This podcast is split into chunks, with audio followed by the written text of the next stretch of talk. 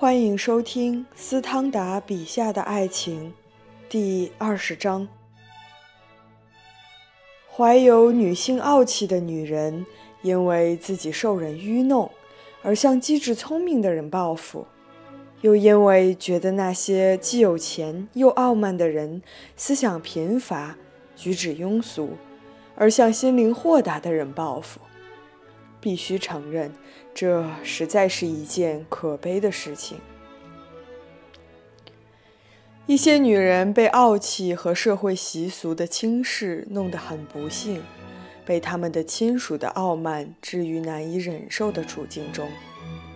只要对于他们的全部不幸给予慷慨的补偿，命运之神就注定他们会感受情感上爱与被爱的极乐之福。但是总有一天，他们要从仇人那儿借用那种曾经造成他们不幸的、同样荒谬的傲慢，仅仅为了毁灭他们继承的极难得的幸福，并且造成他们自己和那些爱上他们的人的不幸。某个女友会一本正经地说服他们：倘若他们坠入情网，就会在公众的眼里身败名裂，而他自己可能有近十多次的私通事件，也许还不止一个情人。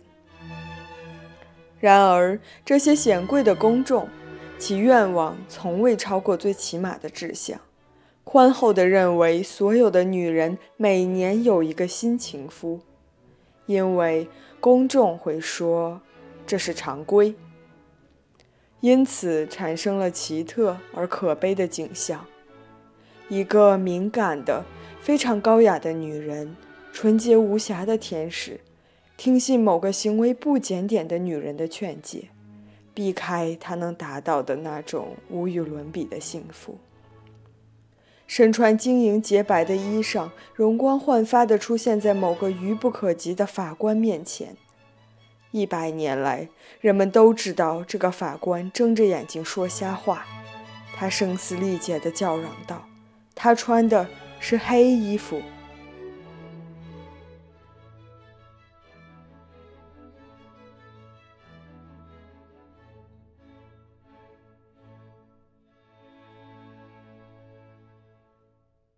塞尔维亚蒂日记选》。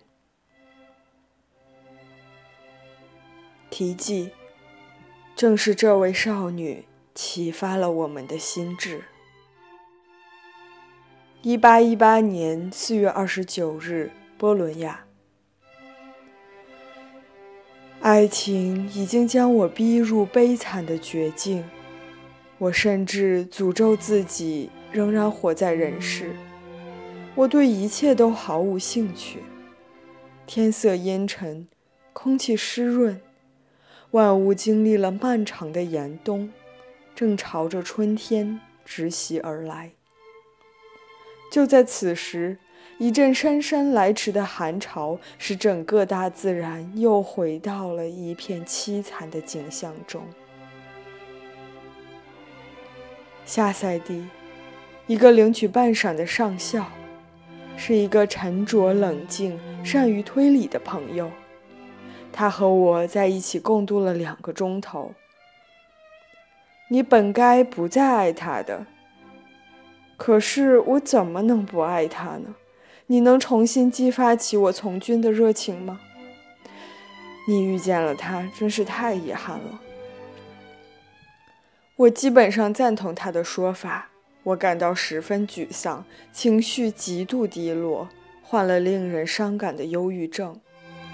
他的朋友在他那里说我的坏话，究竟从中获得了什么好处？对此我百思不得其解，只找到一条那不勒斯人的谚语作为答案：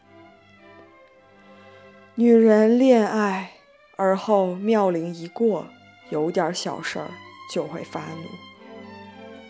不管怎么说，有一件事儿是确凿无疑的。这位女朋友疯狂地反对我，她的一个朋友使用了“疯狂”这个词儿。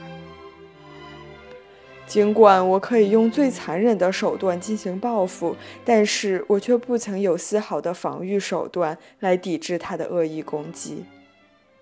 夏赛蒂离开后，我便走进雨中，任凭雨淋，活像一只落汤鸡。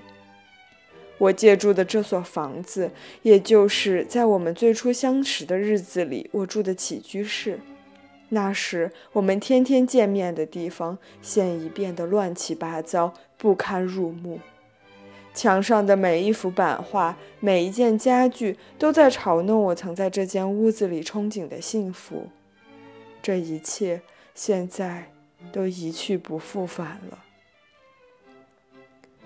我在寒气袭人的雨中大步穿走过几条街道，机缘。如果可以把它叫做机缘的话，引导我走过他的窗户。天渐渐黑下来，就在我从那窗口走过时，我饱含热泪的双眼密切地注视着他房间的窗户。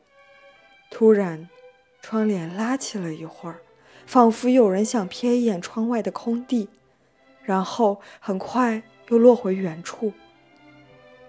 我心中感到一阵抽搐，再也控制不住，只好躲进了临近一间房子的门廊。我的心头涌起万千思绪。当然，窗帘被拉起来，也许只是一种偶然的巧合。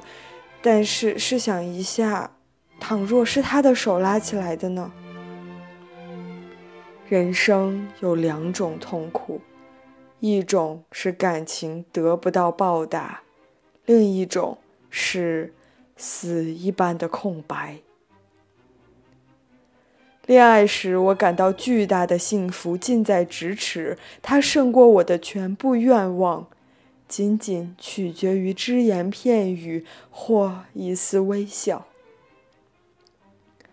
我没有夏赛蒂那样的激情。